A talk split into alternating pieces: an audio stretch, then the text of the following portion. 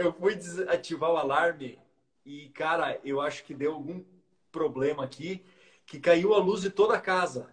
Eu tô sem internet, eu tô, eu tô, eu tô aqui, ó, eu tô com a luz de emergência iluminando aqui, tô usando 4G para a gente poder tocar em frente aí essa nossa conversa que tá maravilhosa.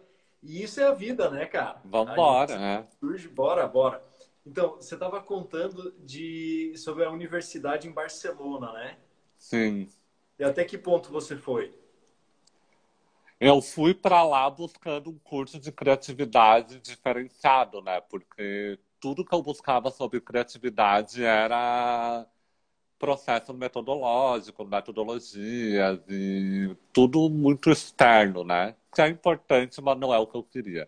Eu queria entender como que a mente recebe o estímulo, trabalha com o estímulo e torna isso uma ideia, um projeto e transforma a vida de uma sociedade, por exemplo. Uhum. E aí eu fui buscando mais um curso relacionado à neurociência, psicologia cognitiva, algo mais de autoconhecimento mesmo, sabe? Uhum. E aí me apareceu esse curso em Barcelona de psicocriatividade, a grade curricular me encantou. Era uma universidade meio pública, meio particular, então já era um pouco mais barato, porque o governo da Espanha pagava uma parte. E para quem mesmo, era. Mesmo você não sendo espanhol, né, cara? Se o cara, como era o meu caso, tivesse cidadania italiana, for cidadão europeu, tinha um desconto a mais. E aí eu falei, opa, é para mim, eu vou conseguir pagar, parcelei lá e encarei o mestrado, e aí terminei, escrevi uma tese, os meus orientadores curtiram muito e pediram para eu dar um passo a mais com ela, aprofundar um pouco mais a tese. E aí eu decidi fazer outro mestrado. E aí eu fiz um segundo mestrado e aí aperfeiçoei a primeira tese. Fiz apresentei o mesmo conceito, mas de forma mais profunda e quase que entrando num doutorado, que a ideia era essa. Uhum. Eu fiz esse segundo mestrado porque ele já me colocaria dentro do doutorado. Uhum. E aí, por questões de família e tudo mais, eu acabei voltando para o Brasil e deixei esse doutorado stand-by. Uhum. E aí tá aí aberto. Eu acho que eu tenho que fazer uma sessão contigo para retomar isso, né? Em, em suma, é o, processo da minha tese de mestrado, que eu quero transformar em livro ainda, ela traz essa ideia de que nós percebemos o mundo de uma maneira condicionada, tudo é condicionado, a, a nossa realidade ela é subjetiva, ou seja, ela é interpretada pelo sujeito que observa. Então, essa interpretação ela está condicionada pelo nosso trauma, medo, experiência, então, como que eu vou criar algo novo, inovador, de impacto, se tudo que sai de mim é condicionado? Então, o meu, o meu trabalho com criatividade hoje, o primeiro passo é desconstruir a identidade da pessoa. Eu preciso que elas entendam todos os sabotadores da criatividade, que é a construção social, sistema educacional, sistema ativador reticular, o algoritmo hoje na internet é um balizador da criatividade, porque ele filtra o conteúdo que você recebe. Então, ele te entrega só o que você tem interesse. E tudo que pode contestar a tua opinião ou te abrir para novas opiniões, novas percepções, o algoritmo acha que não te interessa e ele não te entrega. Então, tudo isso vai sabotando a criatividade, vai reforçando os conceitos e padrões que a gente já tem. Então, o meu trabalho é fazer essa desconstrução para depois entrar no processo de criação. E aí o Think, a Think Plank é uma escola de criatividade que nasceu disso, de desconstruir a identidade da pessoa e depois colocar ela num processo de criar algo novo. E, e, isso que você falou da desconstrução das nossas condições, né? Porque a gente vive numa bolha, essa que é a verdade. A gente vive Sim. numa bolha do grupo de pessoas que a gente convive, pensa meio que a mesma coisa, né? E esse processo de desconstrução, você sente que ele, ele, ele gera que benefício na vida da pessoa? Ele abre, ele abre a consciência. Quando você amplia a tua consciência, você começa a perceber mais a realidade como ela é e não a sua interpretação da realidade. Então, Por exemplo, quando eu saí da minha cultura e, e, e fui morar em outro lugar, quando eu estive no Marrocos, o ano passado eu me dei de presente 17 dias na África do Sul. Então você se joga em lugares totalmente opostos ao teu, cultura totalmente diferente da tua, e aí todos os teus padrões, teus conceitos vão sendo destruídos, né? Vai se dissolvendo, porque muita coisa deixa de fazer sentido quando você está num lugar e não é onde você cresceu. E aí essa desconstrução é importante porque é, é, é, também uma questão de repertório, né? Tu vai percebendo novas formas de conviver em sociedade, novas formas de estar, de ser e estar numa sociedade. E aí isso vai te abrindo consciência, vai te abrindo percepções, vai te abrindo novos, novos olhares. E tudo isso é repertório para você ir linkando e usar isso de maneira criativa. A criatividade é um processo de imaginação, de você ir associando o teu repertório. E a hora que você consegue aplicar essa criatividade, você está, de fato, na inovação, praticando inovação. Ou seja, a inovação entra na pessoa, ela sai da pessoa. Ou seja, é um, é um processo que o, o interno e o externo, dentro da criatividade e da inovação, se tornam um, né? Isso, a criatividade é CPS, a inovação é CNPJ. Certo. Quando você consegue monetizar e transformar isso num negócio, você está inovando. Certo. Você tem a imaginação, que não serve para nada. Uhum. A criatividade que usa a imaginação para criar algo. E aí, quando você coloca isso em prática, você tem a inovação. É. E qual que é o benefício que você percebe em você e também nas pessoas que participam do teu workshop, do teu treinamento, com relação a elas mesmas? O que, que acontece assim dentro da, da forma da pessoa se sentir, né? Quando ela começa a desconstruir essa, essa, essa ideia de realidade que ela tem vai muito além da vida profissional, né? Eu falo muito da criatividade, mas eu trago isso para um despertar de consciência mesmo, para uma mudança de vida. A criatividade, ela não é você resolver um problema dentro da empresa, ela não é só você compor uma música ou você pintar uma tela. Criatividade é a maneira como você lida com tudo que acontece na tua vida, como você cria o teu dia a dia. Como eu me relaciono com a minha família, com a minha esposa, com meus filhos, com meus colegas, com a sociedade de modo geral. Uhum. E quando você desperta para novas percepções e você desconstrói todos os teus as tuas ideias, o teu pensamento, o que é certo, o que é errado, isso pode, isso não pode, tu solta um, tu solta uma energia que não te pertence e aí você vive muito mais leve. A, a, não é só o estado de criar algo, é o estado de viver em estado criativo. Estado de sobrevivência versus estado criativo. Estado de sobrevivência é tudo que você faz para viver. Pagar conta, trabalhar, pagar aluguel, limpar a casa, comprar, comprar comida, fazer comida, lavar roupa. Estado de criação é quando você automatiza todo esse processo e consegue entrar num estado de flow. Quantas, para quem está assistindo, qual foi a última vez que você fez algo que você esqueceu de tudo que estava acontecendo à tua volta. E isso é o estado de criação, é quase um estado meditativo, né? Uhum. E o teu, o teu trabalho traz muito isso também, né? De trazer as pessoas para essa autenticidade. A criatividade é esse processo também. Uhum. Da pessoa manifestar o que é autêntico. É essa a questão. Quando você desconstrói a identidade, você tira todas as máscaras e você tem a autenticidade. E a partir dali que você vai conseguir propor uma propor algo que mude de fato a sociedade, né? Aquela criatividade que a pessoa tem, a liberdade que ela tem de fazer uma escolha na vida dela é condicionada ao resultado de ter que trabalhar para ganhar dinheiro e pagar a conta. Né? Sim. E a então gente tem um outro desafio no Brasil que é o seguinte, falando em criatividade, né? Eu fiz muitos workshops de criatividade em Barcelona e me inspirou, que me inspiraram muito para criar Think Plug, né?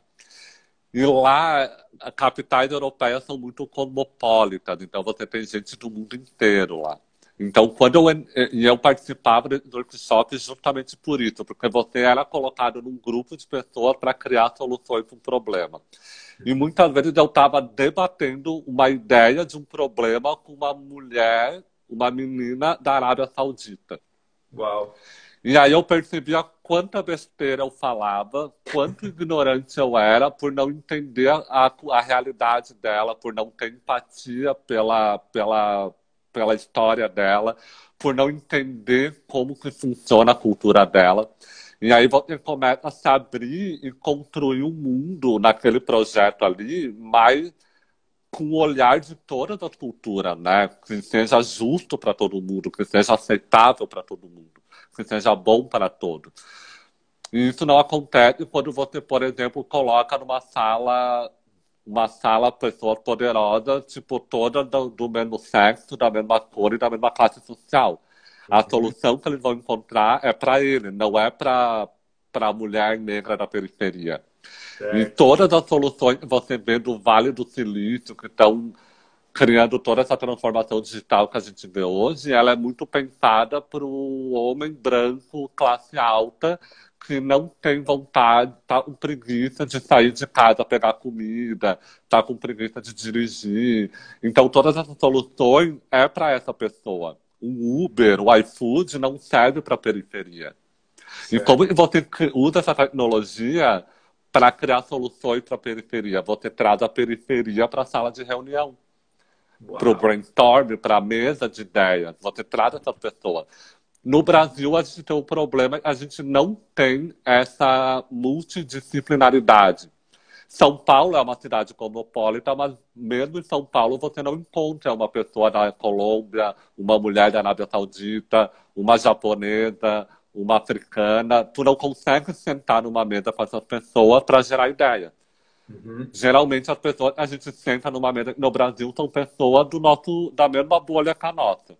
Certo. Por isso que o Think Plank é tão essencial como projeto de educação criativa.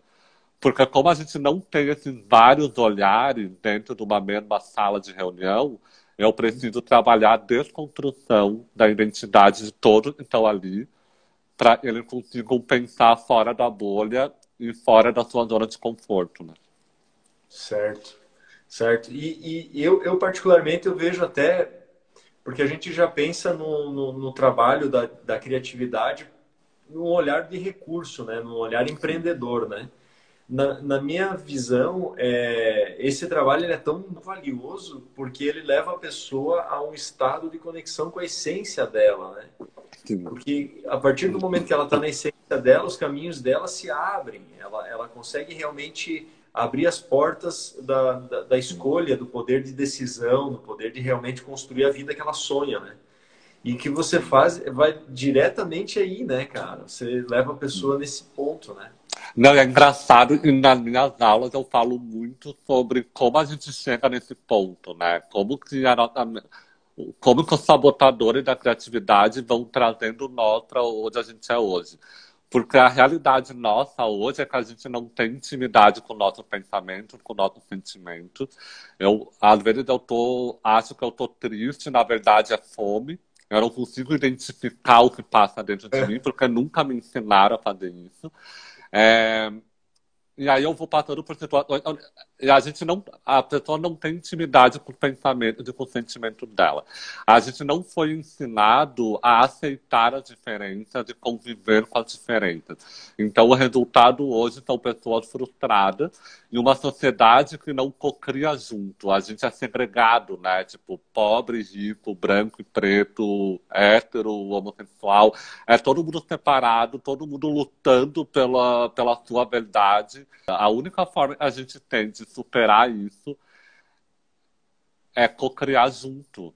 É se unir, é entender a dor do outro, é entender a história do outro, é deixar os meus interesses de lado e co-criar de fato uma sociedade mais justa para todo mundo, né?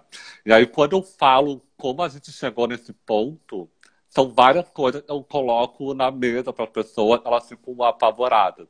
Mas tem uma que é muito legal contar, que é a seguinte.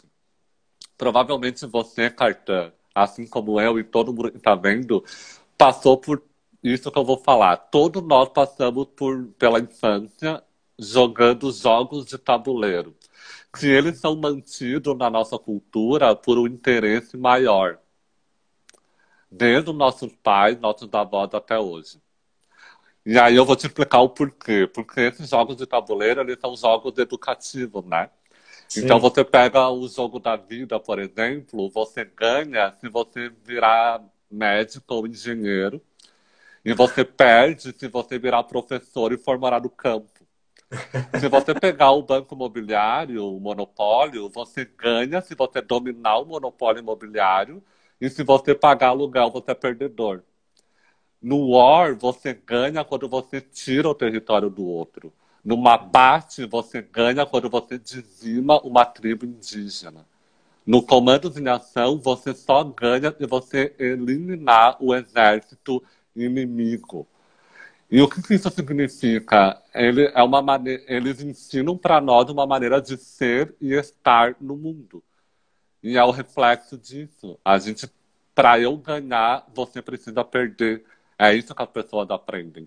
Certo. A gente não consegue entender que nós dois podemos ganhar junto uhum. e nós dois podemos, apesar de todas as diferenças, construir junto. Uhum. E é por isso que eu, a Think Plank tem esse papel de desconstrução para partir daí construir, porque não dá para construir só pela cabeça de um ou de outro, é preciso construir com a cabeça de todo. E como que tu vê a nova geração que está chegando, Saro? Você porque eu, inclusive, eu estava falando com um amigo que tem 17 anos. Ele veio uhum. aqui na minha casa trocar uma ideia comigo por causa do TikTok. Tipo, ele tá passando mentoria para as pessoas e como triunfar no TikTok. E ele me falou assim, Cartan, ele é super assim, ó, uma, uma energia super voltada para a questão política, social, uhum. assim, é, a essência dele está bem voltada a essa causa. E ele falou assim, cara, no fundo, no fundo, o que eu acredito é que a gente tem que viver a vida, o mundo como o mundo. A gente não tem que estar. Tá, é, a gente pode morar de aluguel, ter um computador na mochila Sim. e andar pela vida conhecendo pessoas, conhecendo lugares.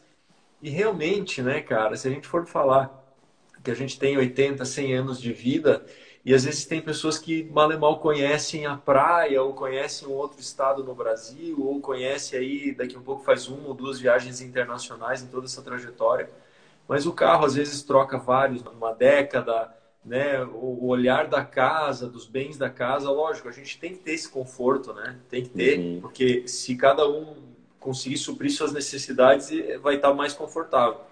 O fato é que a visão do mundo muda numa nova geração, né? Essa geração que está chegando Sim. agora. E quantos de nós não teríamos uma visão diferente de mundo se a gente não tivesse o condicionamento que a gente tem, né? Sim que é exatamente o que você trabalha, ah. né? É esse olhar assim, tá, vem cá, e se você não tivesse essas obrigações, essas condições que você tem aí, escolhas você hum. faria? Não, e sabe que é, trabalhando com criatividade, tecnologia, futurismo, é, o Reset, o nosso evento lá, é o maior evento de inovação do Noroeste Paulista, traz muito esse olhar para o futuro, tecnologia e tal. É, eu tenho uma visão de que toda a tecnologia vai causar uma revolução, já está causando uma revolução muito grande. Só que se nós parar para pensar, há 10 anos atrás, se alguém falasse para nós que nós estaríamos falando pelo, por uma tela de celular ao vivo, era impossível. Toda a informação do mundo estaria na palma da mão, era impossível. E máquinas iriam produzir alimentos e tudo mais, e iam otimizar o tempo humano, né?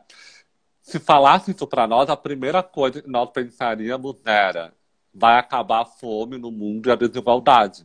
Porque se todo mundo vai. Se nós vamos conseguir produzir mais alimento mais rápido, mais barato, se nós vamos conseguir disponibilizar é, informação, educação de forma para todo mundo acessível, não acaba a pobreza, acaba analfabetismo, acaba a fome, acaba tudo. E por que, que não... Porque quando uma pessoa está satisfeita, ela não quer brigar com ninguém. Exatamente. O que, a, a, a, maior arma contra uma guerra é a informação, e é o que a gente mais tem circulando hoje. Mas por que, que isso não acabou? E, por outro lado, piorou de alguma forma? Porque não é acessível a todos. Então, o futuro não é sobre tecnologia, é sobre acessibilidade. Então, eu, eu, eu batia muito nessa tecla da acessibilidade E eu era muito mal interpretado. E aí eu vou entrar no link que você fez com a nova geração, que é a seguinte. É, é preciso, a gente não pode ir para o futuro com a tecnologia que a gente está construindo se a gente não mudar a base, o sistema como ele funciona hoje, porque a tecnologia ela não vai ser acessível a todos e ela vai aumentar a desigualdade, aumentar o desemprego, então ela precisa de acessibilidade. E para isso a gente precisa repensar o sistema. E aí, aí eu faço críticas, duras críticas ao capital, ao capitalismo, ao sistema financeiro. E isso não quer dizer que eu queira implementar o socialismo. Só que quando você fala com pessoas que são padronizadas, que são enraizadas, que não querem saber... Elas levam para esse lado, né? Qualquer crítica que você faz ao sistema ao capital, ele já começa a te atacar e você está defendendo Che Guevara, sabe? Porque, porque essa, essa é, uma, é um condicionamento extremista que a gente tem, né? Ou é 8 ou é 80, né? Isso. Exato. E aí é um problema. Claro, aí eu comecei a ter dificuldade em porque, obviamente, né, tu tá, você não tem a razão sobre tudo, você não sabe tudo, então a pessoa começa a te questionar, você começa a ter dúvidas também sobre o que você está falando. Aí eu busquei uma especialização do MIT, que é a faculdade número um do mundo em tecnologia, e eu fiz uma certificação do MIT em futuro do trabalho. E aí todos os especialistas da maior faculdade do mundo estavam ali criticando o capital e tem que repensar o sistema, e tem que repensar o sistema. E não é implementar o socialismo, é pensar em algo novo, construir algo novo, né? Uhum. E aí eu comecei a ter mais propriedade para bater no peito dessa bola e falar, não, a gente precisa construir algo novo. E essa nova geração é que vai fazer isso. Porque muita gente fala, ah, eles são preguiçosos, reclamam porque tem que carregar uma caixa, não tem vontade para nada. Uhum. Só que não é isso. Eles não estão dispostos a aguentar o que nós aguentamos. Essa é. geração não vai aceitar o emprego por causa de um salário de mil reais. Não vai. Não é a nova geração que vai ficar desempregada. É as empresas tradicionais que vão ficar sem talento. Ou eles se redesenham para atender a necessidade dessa nova geração que não vai ficar oito horas trancada no escritório. Uhum. Ou você não vai ter capital criativo dentro da tua empresa. Exatamente. E essa nova geração vai promover essa mudança, inclusive, do sistema, né? Porque ela não vai se adaptar, ela já não se adapta, né? Ela não vai Sim. aceitar.